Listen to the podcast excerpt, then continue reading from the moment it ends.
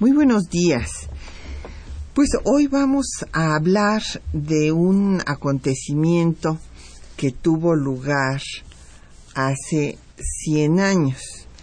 El 15 de julio de 1914, el eh, dictador, por decirle lo menos, eh, responsable de los asesinatos del presidente Madero y el vicepresidente Pino Suárez, Victoriano Huerta, eh, renunció a la presidencia y huyó del país ante el triunfo de la revolución constitucionalista eh, que encabezara Venustiano Carranza. Y bueno, pues vamos a dedicar el programa a hablar de este importante hecho histórico, trascendente para la historia de nuestro país que este, nos que va a dar pues fin a la segunda etapa de la revolución, la revolución constitucionalista y lamentablemente después vendrá una tercera etapa que será la lucha por el poder entre los diferentes grupos revolucionarios. Y para hablar de este tema tenemos el gusto de que nos acompañe el doctor Felipe Ávila. Bienvenido Felipe, qué bueno que estemos otra vez aquí en temas de nuestra historia. Muchas gracias Patricia, como siempre, encantado de venir contigo. Y también, gracias Felipe, tenemos el gusto de darles a nuestros radioescuchas eh, diez, eh, tenemos 10 ejemplares de la obra que publicó el Instituto Nacional de Estudios Históricos de las Revoluciones de México. Fue una reedición de eh, una publicación que se había hecho anteriormente con edición facsimilar del Plan de Guadalupe, que es el plan en el que eh, Venustiano Carranza va a hacer, como él lo dijo después en su discurso de Hermosillo, un llamado patriótico para que después de 30 años de tiranía, así menciona en el texto, y de eh, todas las, bueno, el asesinato de, Huerta, el doble asesinato del presidente y el vicepresidente, pues eh, se restablezca el orden constitucional. De ahí que al ejército se le dé el nombre del ejército constitucionalista, el ser el primer jefe de este ejército y en esta eh, publicación que les estamos dando esta mañana pueden ustedes ver tanto el Plan de Guadalupe como los decretos y acuerdos de 1913 a 1917. Así es que llámenos, háganos llegar sus preguntas, sus comentarios. Son el 5536, el, sus teléfonos a, a disposición, 5536 8989,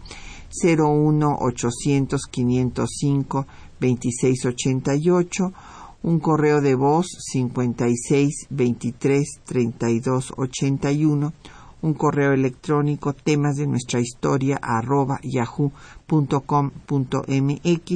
y en Twitter estamos en arroba temas historia, Facebook temas de nuestra historia UNAM y el programa queda en línea el www.radiounam.unam.mx. Bueno, el doctor Felipe Ávila ya es antiguo amigo de ustedes, ya lo han escuchado en otras ocasiones. Eh, recordemos que él se formó originalmente en nuestra universidad, después hizo su doctorado en el Colegio de México, es investigador del Instituto de Investigaciones Históricas de la UNAM y pues es especialista en el tema de la Revolución Mexicana. Eh, sus recientes publicaciones pues han sido sobre eh, Porfirio Díaz, jerarca de México, es una de las más recientes, y está preparando, vamos a publicar una obra nueva sobre la Convención de Aguascalientes, que justamente este año pues se cumple también un centenario de que se reunió esta asamblea revolucionaria que dio las respuestas más radicales a las demandas sociales de la revolución. Y bueno, pues eh, vamos a dar inicio, Felipe. Vamos. Eh, yo eh, quisiera recordar, pues cómo se, cómo llega al poder Victoriano Huerta primero, cómo eh, llega, pues eh, cuando se firma de, este, hay el acuerdo entre Huerta y Félix Díaz en el pacto de la embajada del 18 de febrero de 13, eh, los movimientos contrarios al gobierno democrático de Madero, como recordar nuestros radioescuchas para ver los antecedentes, pues fueron varios los movimientos en contra. Por una parte, los propios revolucionarios que querían medidas rápidas y radicales, como el propio Zapata, con un eh, plan, pues desde mi punto de vista muy injusto para Madero, porque eh, tenía una semana de tomar posesión, y como se había sentido traicionado, le dice peores cosas que a Porfirio Díaz. y, bueno, también Pascual Orozco, que también se levantará en contra de Madero, después de haberle ayudado al triunfo de la revolución para derrocar a Porfirio Díaz. Y hubo dos movimientos contrarrevolucionarios importantes, el encabezado por Bernardo Reyes, que muere al tratar de tomar Palacio Nacional, y Félix Díaz, el sobrino eh, del dictador de don Porfirio, que se va a aliar con la intermediación de Henry Lane Wilson, el embajador de Estados Unidos en nuestro país, y que tenía una verdadera animadversión por Madero. Entonces se va, va a hacer en la propia embajada de Estados Unidos donde se va a hacer este pacto para acabar con el gobierno de Madero. Y bueno, después viene pues la eh, aprehensión del presidente y el vicepresidente, le obligan a renunciar y eh, el Congreso, ah, cuando avisa por telegrama Huerta a todos los gobernadores que ya ha sido declarado presidente por el Senado. Eso es una cosa que yo sí quisiera recalcar, ¿no? Es una, es una cosa terrible, porque sí, en efecto, el Senado lo este, ratifica como presidente de México, pero pues esto era absolutamente inconstitucional porque se había roto el orden constitucional. Entonces no se puede romper primero el orden constitucional cuando se aprende al presidente y al vicepresidente y, y, después restablecer el orden constitucional para decir que Huerta es, es presidente.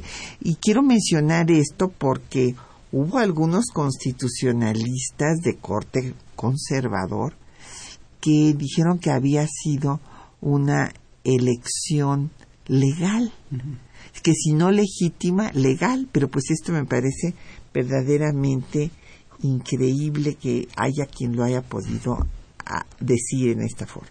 Sí, sin duda tienes toda la razón.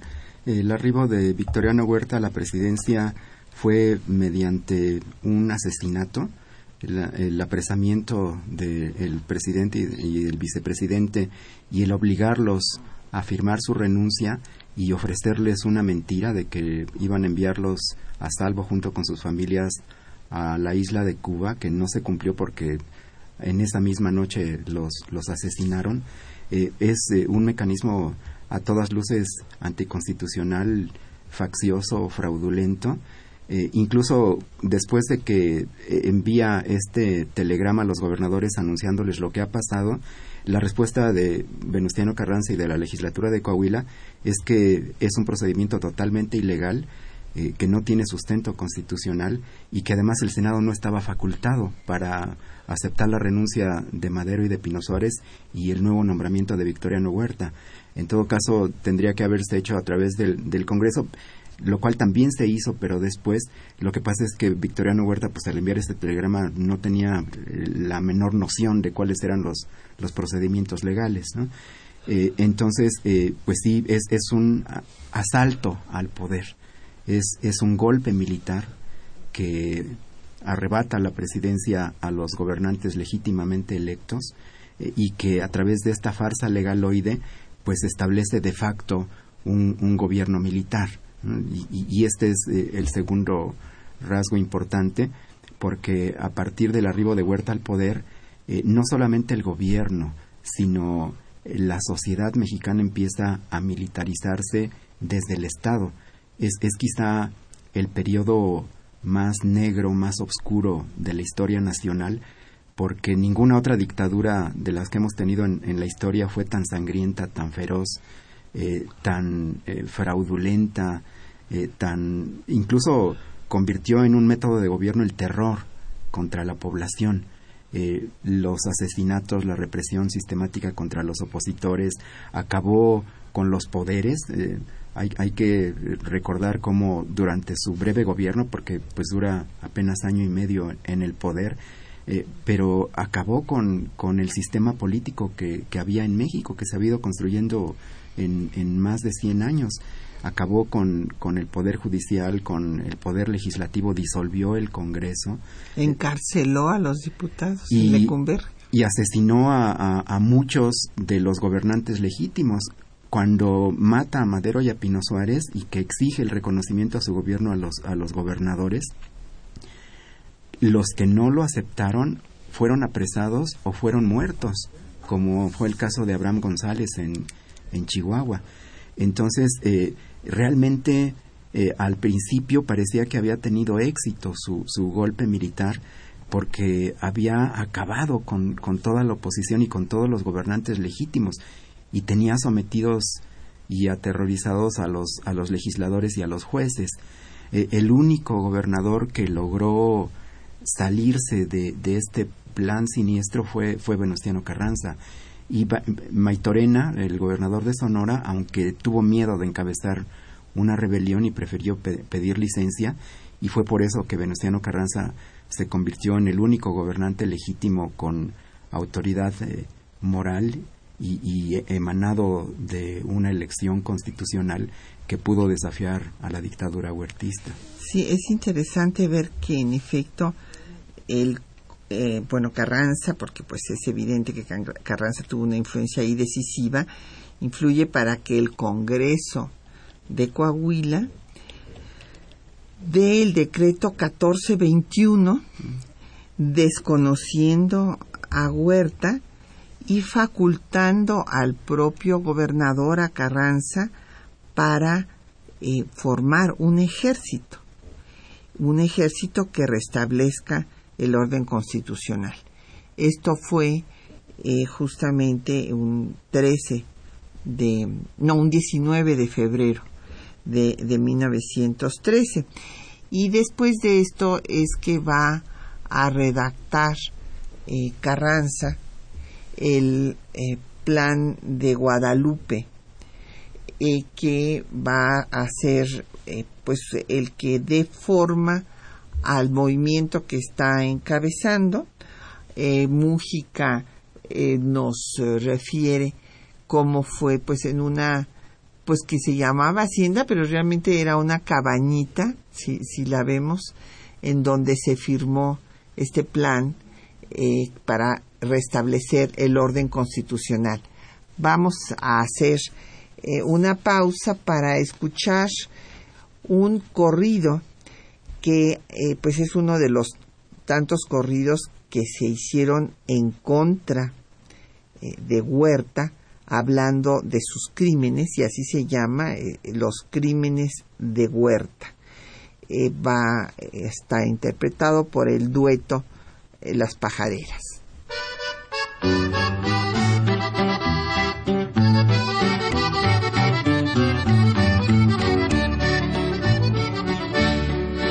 Se fue vuelta de aquí, fuera de nuestra nación, ya se fue para la China, para curar su ambición. Huerta el verdugo tirano, ya se fue para la Europa, dejando el suelo manchado con sangre de mil patriotas. Recordará Huerta siempre que un delito cometió y que al noble de Madero vilmente lo asesinó. El presidente Madero a Huerta le hizo favores, bien con un mal se paga. Esto es muy triste, señores. Si el presidente Madero llegó a subir al poder, fue por el pueblo elegido, no solo se quiso hacer, no como muerta el idiota que decía soy elegido, yo quedo de presidente, pues soy de todos querido.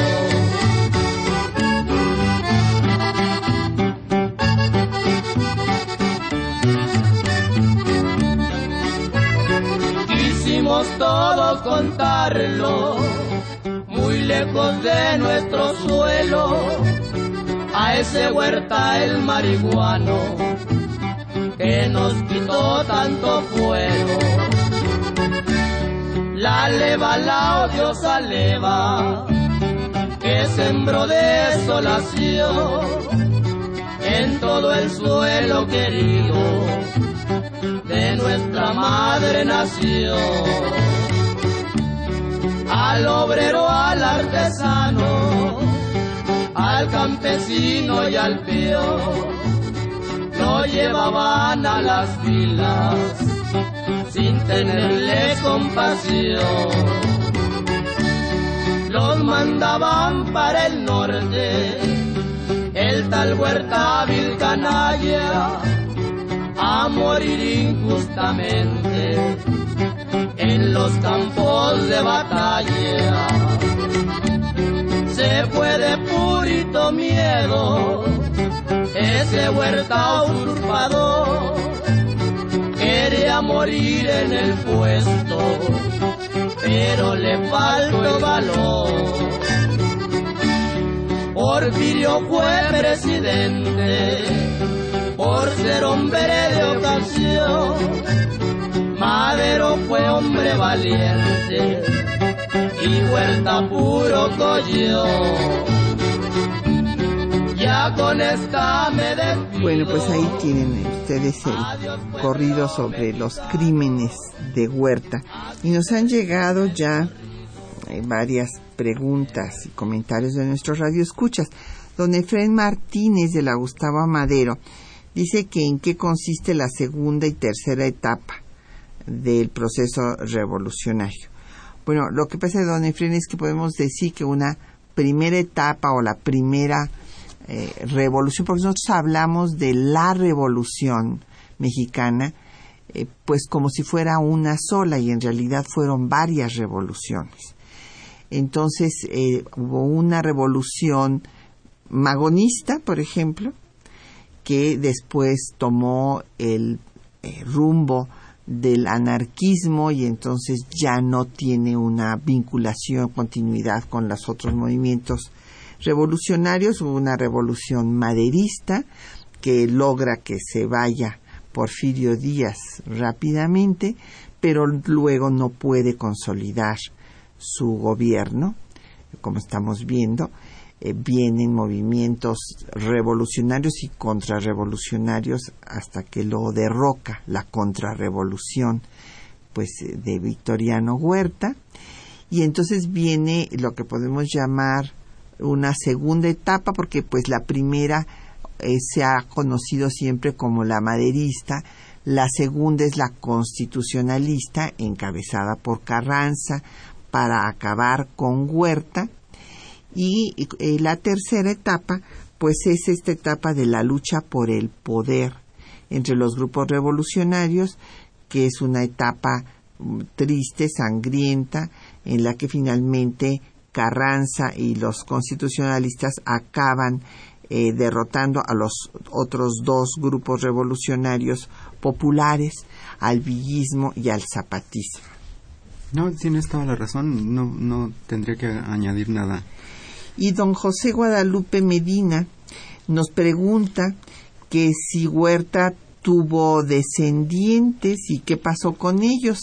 Yo creo que sí tuvo, la verdad no los he estudiado, tuvo, no sé nada. Sí tuvo descendientes, lo que pasa es que Victoriano Huerta cuando huye del país eh, se va a los Estados Unidos eh, y allá en los siguientes meses eh, realiza pues una intensa actividad conspirativa.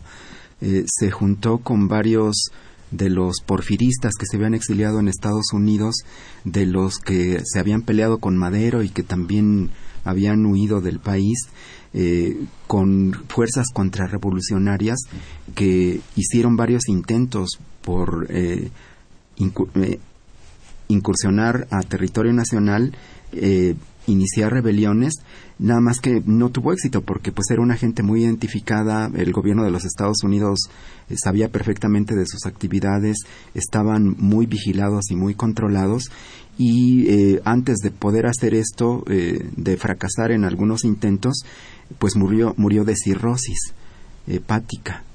porque pues tenía un problema de alcoholismo de muchos años, le hizo crisis y falleció eh, durante este periodo de, de la, del gobierno de, de, Venustiano Carranza. Eh, sus descendientes pues se quedaron en Estados Unidos y, yo no tengo registrado eh, pues ningún acontecimiento significativo. Estaban muy estigmatizados. El apellido Huerta era pues una una señal que los marcaba de manera negativa eh, no se sabe que, hubieran destacado ni participado en algo importante y pues se les perdió la pista. Claro. Eh, don José Luis Zúñiga de la Venustiano Carranza nos decía que qué diferencias hay entre el plan de Guadalupe y el plan de Ayala. Muchísimas, don José Luis. O sea, el plan de Guadalupe, eh, que es dictado a su secretario por Carranza, en esta pues ranchería que se llama Hacienda de Guadalupe, pero realmente era una ranchería. Es un plan eh, pues puramente político. Inclusive Mújica habla de cómo eh, pues los jóvenes militares que estaban con el propio Carranza en ese momento querían que se incorporaran todas las reformas sociales. Pero Carranza les dijo que si en ese momento incorporaban todas las reformas sociales, iba a ser una lucha muy larga y que lo que había que hacer era primero sacar a Huerta y que después ya se harían las reformas sociales. En cambio, el plan de Ayala, bueno, primero eh, cuando sale este, es a la semana de tomar posesión Madero, pues es un plan contra Madero, porque no dice que no está cumpliendo con los ideales revolucionarios y básicamente las demandas sociales en torno al campo. Sí, y pues el plan de Ayala tuvo la virtud de poner el acento en la necesidad de que la revolución fuera una transformación social efectiva y es el plan agrario por excelencia eh, en, la historia nacional. Es, es, el plan que mejor refleja eh, la visión, el proyecto de vida, las aspiraciones de los campesinos mexicanos, de los campesinos y de los indígenas, y propone una reforma agraria radical, una reforma agraria desde abajo, desde las comunidades, inmediata, con una ocupación en esos momentos de la tierra que, les pertenecía y su defensa con las armas en la mano. Entonces eh, eh, es una diferencia abismal como, como la que tú señalas. El, el plan de Guadalupe es el restablecimiento de la legalidad rota por el golpe militar de Victoriano Huerta y el zapatismo pues es una propuesta de una revolución agraria radical. Así es. Y bueno, pues eh, volvamos ahora a cómo se desarrollaron los acontecimientos de 13 a 14, o sea, eh, desde el plan eh, de Guadalupe, después del decreto del Congreso de Coahuila, después viene el pacto de Monclova, que es muy importante porque ya deja de ser pues nada más un movimiento de los coahuilenses, ahí ya se unen los sonorenses y los de Chihuahua, y entonces cobra pues ya un carácter nacional el movimiento para acabar pues con eh, Huerta. Hay que recordar que viene la reforma del plan de Ayala el 30 de mayo de 13 precisamente en donde se desconoce a Huerta y a Pascual Orozco, porque Pascual Orozco había pactado con Huerta. Y entonces, eh, como en el, el, plan original, se había puesto a Pascual Orozco como el jefe en el, la reforma ya de mayo del 13, queda Zapata como el jefe del movimiento. Así es. Y ya en agosto, pues viene el primer reparto de tierras que hace Lucio Blanco de la Hacienda de los Borregos de Félix Díaz. Y el discurso de Hermosillo de Carranza de septiembre, en donde pues se va a, insistir en este llamado patriótico, pero también hay la, eh, pues el ofrecimiento de un, una serie de reformas sociales al triunfo del constitucionalismo. Y vienen eh, la organización de todos los ejércitos que van a tener, dicho muy sintéticamente, Álvaro Obregón por el noroeste, tomará Sinaloa y de ahí irá, avanzando hasta la capital, eh, Pablo González por el noreste, eh, la división del norte de Villa, en el norte, digamos en la parte del centro de Chihuahua, en, en adelante. Eh, en el sur está el Ejército Libertador de Zapata, en el centro está Pánfilo Nateras, y bueno, na, a, la, hay un Natera sin la S, porque hay un apellido Nateras, pero no, él era Natera sin S. Y es importante ver que hubo inclusive una farsa de Huerta de elecciones.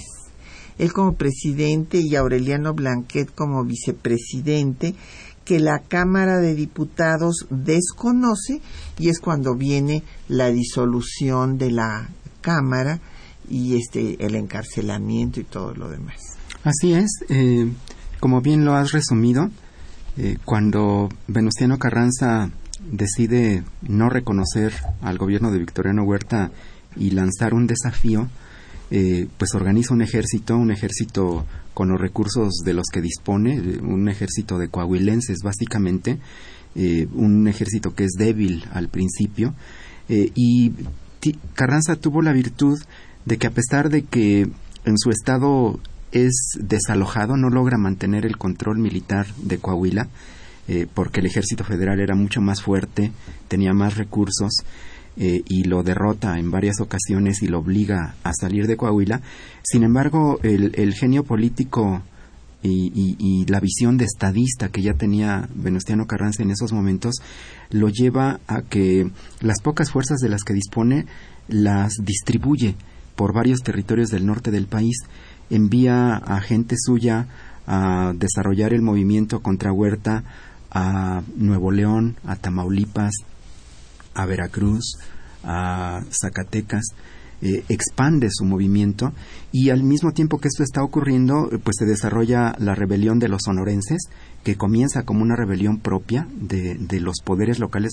Muchos de los presidentes municipales, de las autoridades locales que habían emergido con el maderismo, eh, pues tampoco reconocen a Victoriano Huerta, la legislatura de Sonora tampoco lo hace, obligan al gobernador interino eh, Ignacio Pesqueira a que también, eh, igual que Venustiano Carranza, rompa con la federación y le declare la guerra.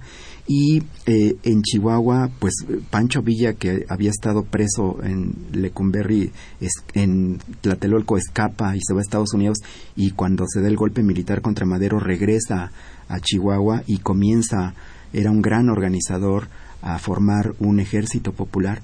Estos eh, ejércitos en distintos lugares del norte de la República van creciendo, van ganando batallas, van extendiendo el movimiento contra Huerta y a fines de 1913 prácticamente todo el norte de la República está en sus manos.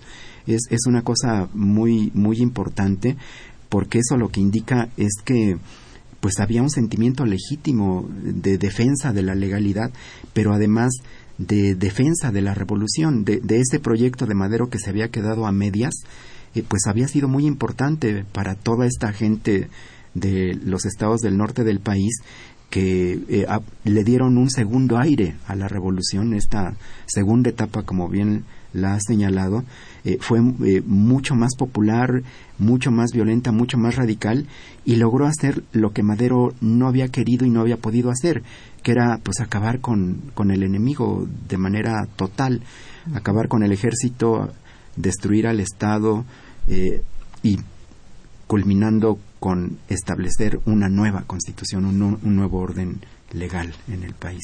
Así es, pues vamos a escuchar los textos que les hemos seleccionado para esta mañana, que justamente son eh, la, pues el principio y el fin de esta revolución constitucionalista, el plan de Guadalupe y los tratados de Teoloyucan, que se firmarían en las salpicaderas de un coche por Obregón eh, el 13 de agosto de 1800 de 1914 con lo que se disuelve el ejército huertista.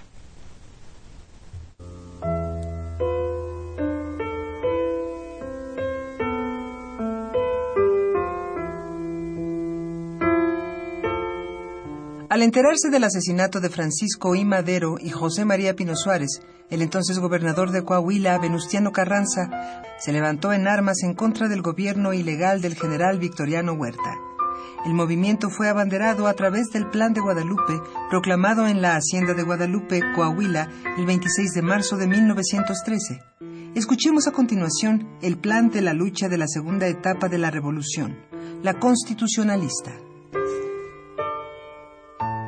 Considerando que los poderes legislativo y judicial han reconocido y amparado en contra de las leyes y preceptos constitucionales al general Victoriano Huerta y sus ilegales y antipatrióticos procedimientos, y considerando que algunos gobiernos de los estados de la Unión han reconocido al gobierno ilegítimo impuesto por la parte del ejército que consumó la traición, a pesar de haber violado la soberanía de esos estados, cuyos gobernadores debieron ser los primeros en desconocerlo, los suscritos jefes y oficiales con mando de las fuerzas constitucionales, hemos acordado y sostendremos con las armas el siguiente plan.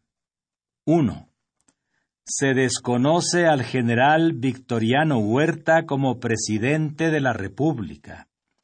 2. Se desconoce también a los poderes legislativo y judicial de la Federación. 3. Se desconoce a los gobiernos de los estados que aún reconozcan a los poderes federales que forman la actual administración treinta días después de la publicación de este plan. 4. Para la organización del ejército encargado de hacer cumplir nuestros propósitos, nombramos como primer jefe del ejército, que se denominará constitucionalista, al ciudadano Venustiano Carranza, gobernador del estado de Coahuila. 5. Al ocupar el ejército constitucionalista la Ciudad de México, se encargará interinamente del Poder Ejecutivo al ciudadano Venustiano Carranza, primer jefe del ejército, o quien lo hubiere sustituido en el mando. 6. El presidente interino de la República convocará a elecciones generales tan luego como se haya consolidado la paz, entregando el poder al ciudadano que hubiere sido electo. 7. El ciudadano que funja como primer jefe del ejército constitucionalista en los estados cuyos gobiernos hubieren reconocido al de Huerta, asumirá el cargo de gobernador provisional y convocará a elecciones locales después de que hayan tomado posesión de su cargo los ciudadanos que hubieren sido electos para desempeñar los altos poderes de la Federación al ciudadano que hubiese sido electo.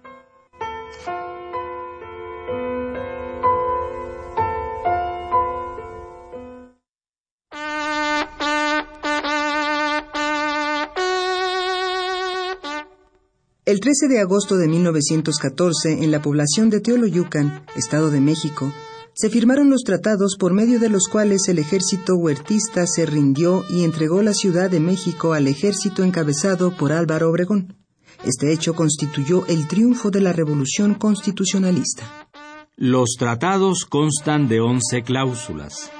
Primera, las tropas dejarán la Plaza de México distribuyéndose en las poblaciones a lo largo del ferrocarril de México a Puebla. Para el efecto de su desarme, el nuevo gobierno mandará representaciones que reciban el armamento. Segunda, las guarniciones de Manzanillo, Córdoba, Jalapa y jefatura de armas en Chiapas, Tabasco, Campeche y Yucatán serán disueltas y desarmadas en esos mismos lugares.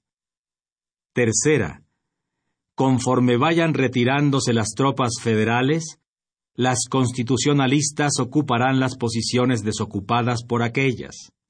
Cuarta, las tropas federales que guarnecen las poblaciones de San Ángel, Tlalpan, Xochimilco y demás, frente a los zapatistas, serán desarmadas en los lugares que ocupan, tan luego como las fuerzas constitucionalistas las releven. Quinta, durante su marcha, las tropas federales no serán hostilizadas por las constitucionalistas. Novena. El general Obregón ofrece, en representación de los jefes constitucionalistas, proporcionar a los soldados los medios de llegar a sus hogares. Décima. Los generales, jefes y oficiales del ejército y de la armada quedarán a disposición del primer jefe de las fuerzas constitucionalistas, quien a la entrada a la capital queda investido con el carácter de presidente provisional de la República.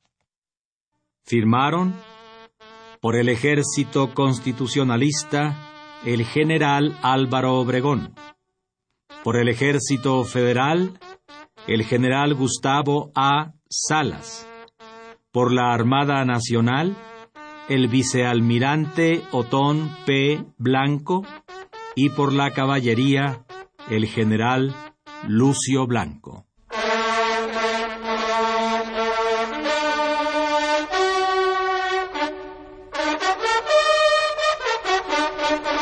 Bueno, pues ahí tienen ustedes con la voz de nuestro querido Esteban Escárcega, eh, compañero de pues casi un cuarto de siglo juntos aquí en, en, Radio UNAM, que ya no está con nosotros, pero ahí tenemos su, su voz, en compañía de Tessa Uribe, que hicieron estas cápsulas que les retransmitimos hoy.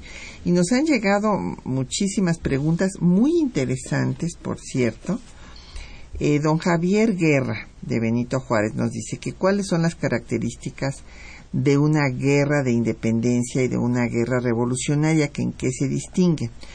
Bueno, don Javier, una guerra de independencia es de dejar de depender, en el caso de todas las naciones hispanoamericanas, del imperio español. Y cuando es un movimiento revolucionario, como muy bien nos lo definía el doctor Wenceslao Roses en la Facultad de Filosofía y Letras de la UNAM, que dedicó todo un semestre a hablar de lo que era una revolución, me acuerdo. Se trata de cambiar estructuras. Una revolución implica un cambio de estructuras políticas, estructuras económicas, estructuras sociales y culturales. En el caso de la independencia de México, el proyecto de Hidalgo y de Morelos eran revolucionarios, pero la forma como se consumó la independencia no fue revolucionaria, que fue la de Iturbide.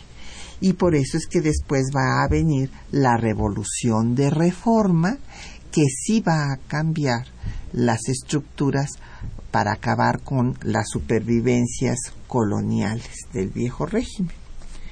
Eh, después, doña Berta Hernández Lugo nos eh, que volvamos a repetir lo del pacto de la embajada. Bueno, el pacto de la embajada era el embajador Henry Lane Wilson, doña Berta, el que era el embajador de Estados Unidos en México, era enemigo de Madero, decía que era un incompetente Madero para gobernar, pero además decía, eh, bueno, había, esto no lo decía, pero es un hecho, Madero había puesto un impuesto al petróleo eh, de 20, que era cualquier cosa, 20 centavos por barril, pero había que registrar los barriles que se sacaban. Entonces todo esto pues tenía también muy inconforme a Henry Lane Wilson y nos pregunta que si el dirigente del PAN es pariente de Madero. Sí, es descendiente del hermano de Madero, de Gustavo eh, Madero, que fue terriblemente asesinado. Precisamente Huerta es también el responsable porque se lo, se lo dio a la tropa para que lo martirizara y lo matara él eh, lo había mandado a prender, en fin, y eh, pues es por lo tanto su sobrino nieto. Don José Alfredo Cid eh, por Twitter nos dice que Huerta fue reconocido por Estados Unidos. No, don José, no fue reconocido nunca por Estados Unidos. Taft, que era el presidente cuando Henry Lane Wilson, no quería a Madero y dejó que Henry Lane Wilson hiciera todo lo que lo que ya vimos de intervenir descaradamente en los asuntos internos de México, pero cambia el gobierno de Taft y llega Woodrow Wilson, que va a ser el primer demócrata. Todos habían sido republicanos desde Lincoln hasta Taft. Y Woodrow Wilson nunca reconoce a Huerta y este por eh, en fin para que no reciba, con el pretexto de que no reciba eh, huerta, armamento en el buque Ipiranga, buque alemán, va a ocupar Veracruz de abril a noviembre de 1914. Eh, don Rogelio Jasso nos dice que pues las acciones represivas de Huerta también se dirigieron contra eh, el propio Félix Díaz, Rodolfo Reyes, Jorge Vera Estañol. No, bueno, Jorge Vera Estañol colaboró con él, Tobirio Esquivel Obregón, Alberto García Granados, etcétera. Sí, no, de ninguna manera fueron semejantes a, a los maderistas y a los revolucionarios los combatió algunos hasta el asesinato fue una represión brutal contra sus opositores y a estos que fueron sus aliados porque todos ellos fueron parte de su primer gabinete es la alianza del que sale del pacto de la embajada con los reyistas, con los católicos, con los porfiristas, con los conservadores. Eh, todos estos son, son secretarios de Estado de, de, su primer gobierno. Pero como el proyecto de Huerta era un proyecto militar, muy pronto rompió con ellos y deshizo los compromisos que tenía porque él iba a ser presidente interino, iba a organizar elecciones y en esas elecciones el que se iba a presentar como candidato único era Félix Díaz. Él era Huerta era como la antesala para que llegara al poder Félix Díaz. Desde luego cuando está ya en el poder, pues Huerta eh, rompe con su palabra y con sus compromisos y se deshace de sus de sus aliados y poco a poco los va eliminando, pero no los va eliminando físicamente, los va haciendo a un lado políticamente y a muchos de estos los exilia. A, Félix Díaz lo manda de embajador plenipotenciario a Japón. Eh, a todos ellos, en la medida en que el gobierno de, Huerta se va convirtiendo en un régimen militar que militariza al gobierno y militariza la sociedad, pues estos eh, viejos aliados de él ya no tienen cabida tampoco. Los hace a un lado y se va rodeando cada vez más de militares porque son los únicos en los que confía. Entonces todos estos que eran civiles, que eran secretarios de Estado pero de origen civil, profesionistas destacados, aunque muy conservadores, o que habían roto con Madero, eh, pues los sustituye por militares, por generales, porque a final de cuentas solo en el ejército es en el que Huerta confía. Así es. Y bueno, hay que recordar que la Iglesia Católica, en efecto, estuvo con eh, este Huerta así como estos eh, intelectuales conservadores, eh, Jorge Vera Estañol, Toribio Esquivel Obregón, Alberto García Granados, entre otros. Sí, Nemesio García Naranjo. También hay falta Francisco León de la Barra. Sí, Francisco León de la Barra y Nemesio García Naranjo, muy importante. Y bueno, pues en cambio a, a, los enemigos que mandaba matar, por ejemplo, Serapio Rendón, Belisario Domínguez, e, etcétera. Sí, Abraham González. Y pues vamos a hacer otra pausa para escuchar otro corrido. Este es un corrido homenaje a Carranza en la voz de los hermanos César.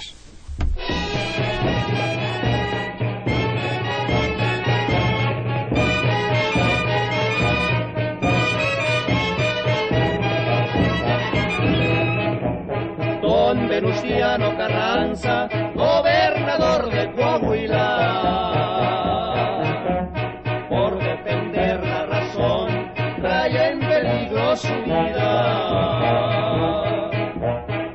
Estado de Coahuila dicen que le pertenece.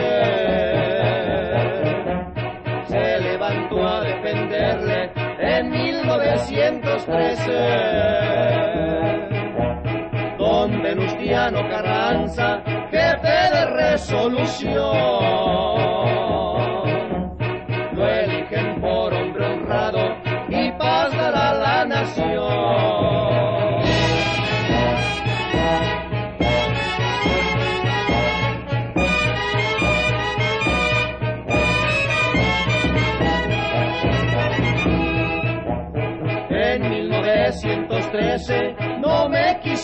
Acordar.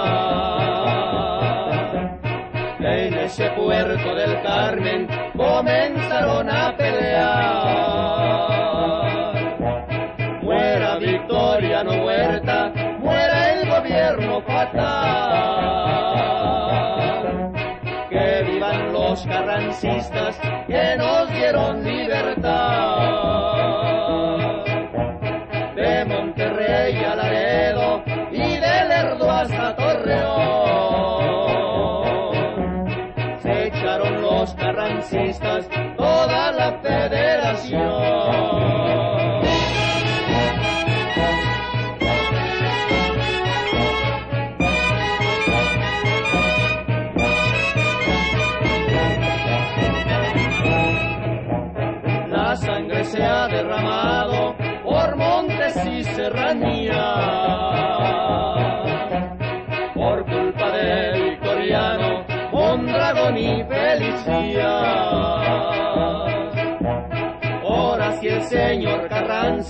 Hasta aquí puso una raya. Pa' que no corra más sangre en los campos de batalla de ustedes ya me despido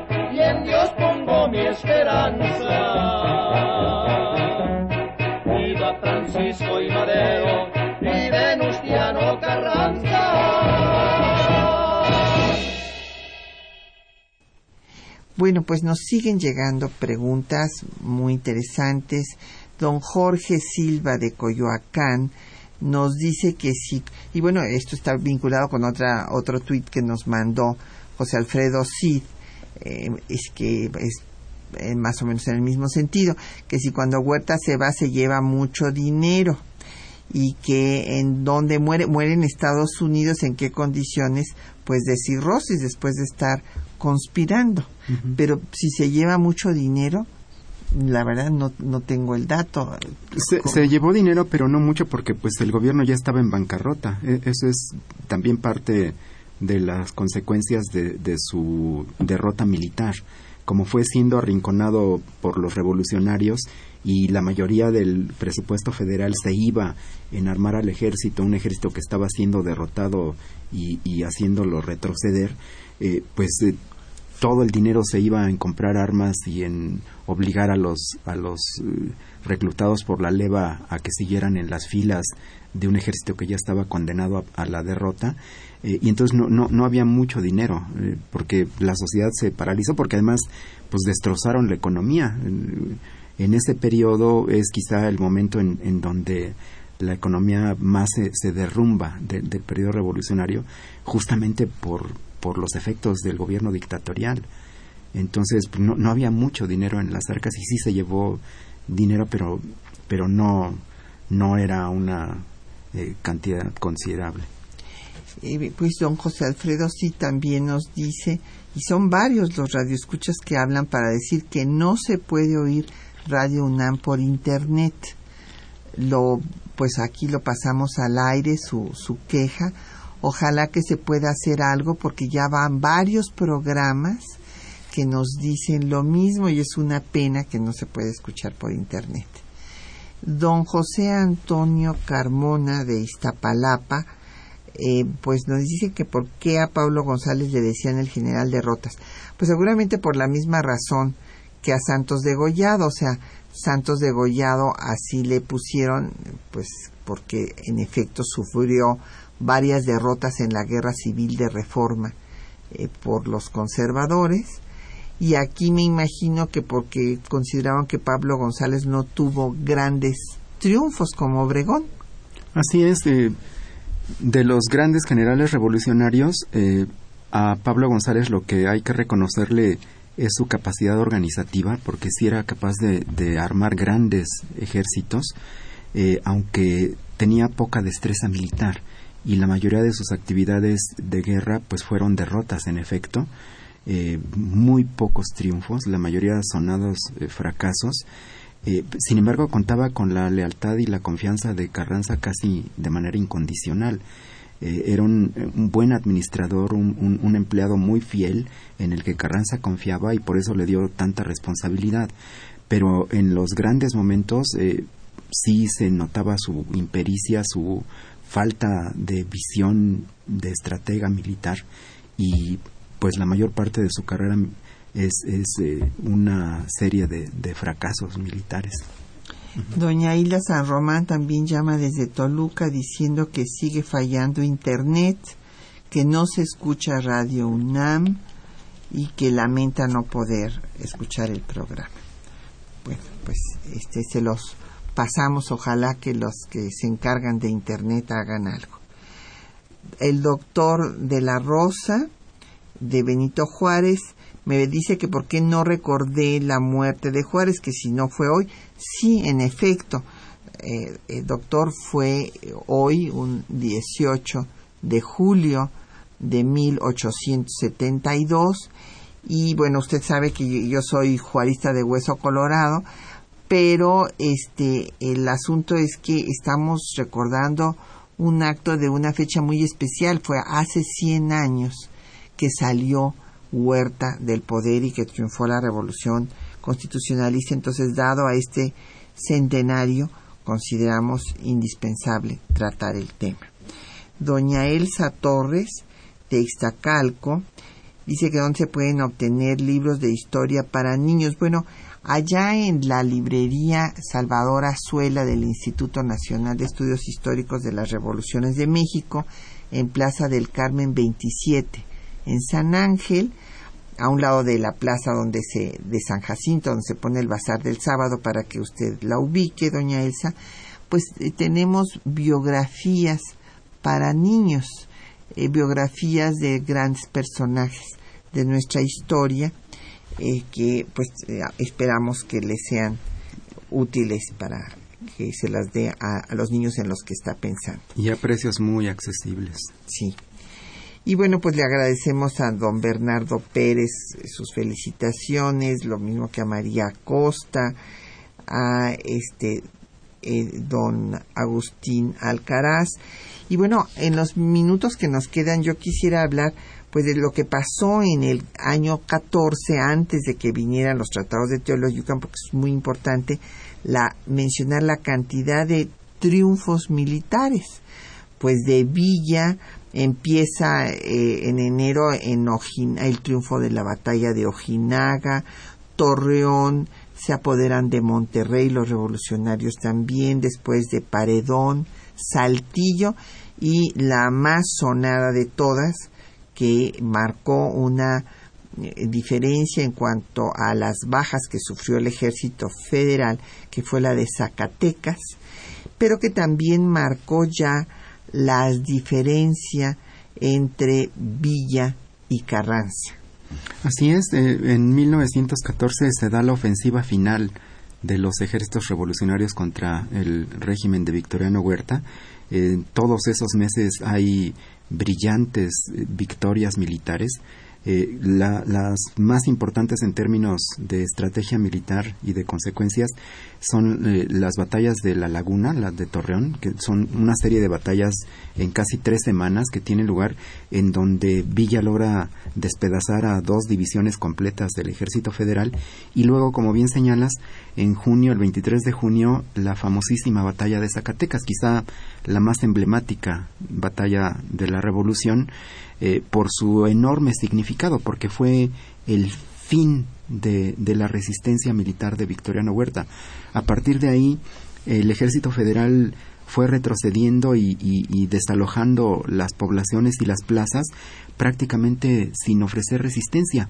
Después de Zacatecas, eh, Obregón por la costa del Pacífico, eh, Pablo González por el Golfo y el centro del país, Villa, por las diferencias con Carranza, ya no puede avanzar y se queda en, en Torreón, eh, esperando eh, pues la siguiente etapa que va a ser la de la disputa por el poder. Eh, pero después del triunfo de Zacatecas queda el paso franco para que los ejércitos revolucionarios avancen y ocupen la Ciudad de México, lo que, lo que va a ocurrir después de la renuncia de Huerta en agosto de 1914. Eh, ocurren los tratados de Teloyucan que, que, ya señalaste y pues eso es como la culminación de eh, ese gran desafío que lanzó Venustiano Carranza al promulgar el plan de Guadalupe, eh, que era pues incierto lo que iba a pasar y pues pudo tener éxito eh, de manera contundente al derrotar y ahí sí acabar con el antiguo régimen, con el Estado porfirista, huertista que todavía se conservaba y pues significar eh, el inicio de una nueva etapa de la revolución. Así es.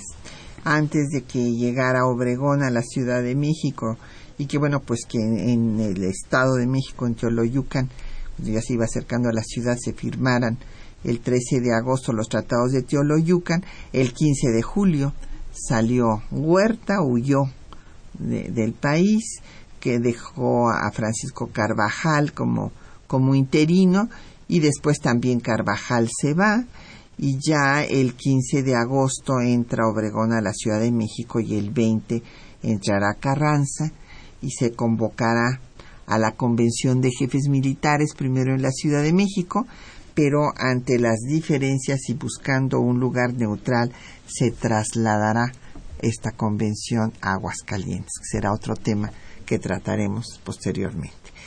Mil gracias, Felipe, por acompañarnos a, a, difundir este tema importante en el centenario de la consumación de estos hechos que marcaron el triunfo de la Revolución Constitucionalista. Gracias a nuestros compañeros que hicieron posible este programa. Estuvieron eh, pues en el control de audio Socorro Montes, en la producción Quetzalín Becerril, en los teléfonos Alejandra González y Ángela León y Patricia Galeana se despide de ustedes hasta dentro de ocho días.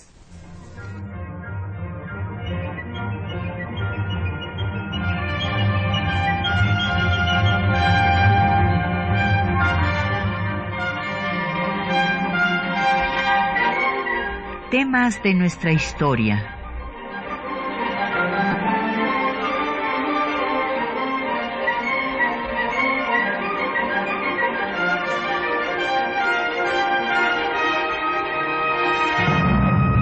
Un espacio que difunde el conocimiento del pasado para comprender nuestro presente. Programa a cargo de la maestra Patricia Galeana.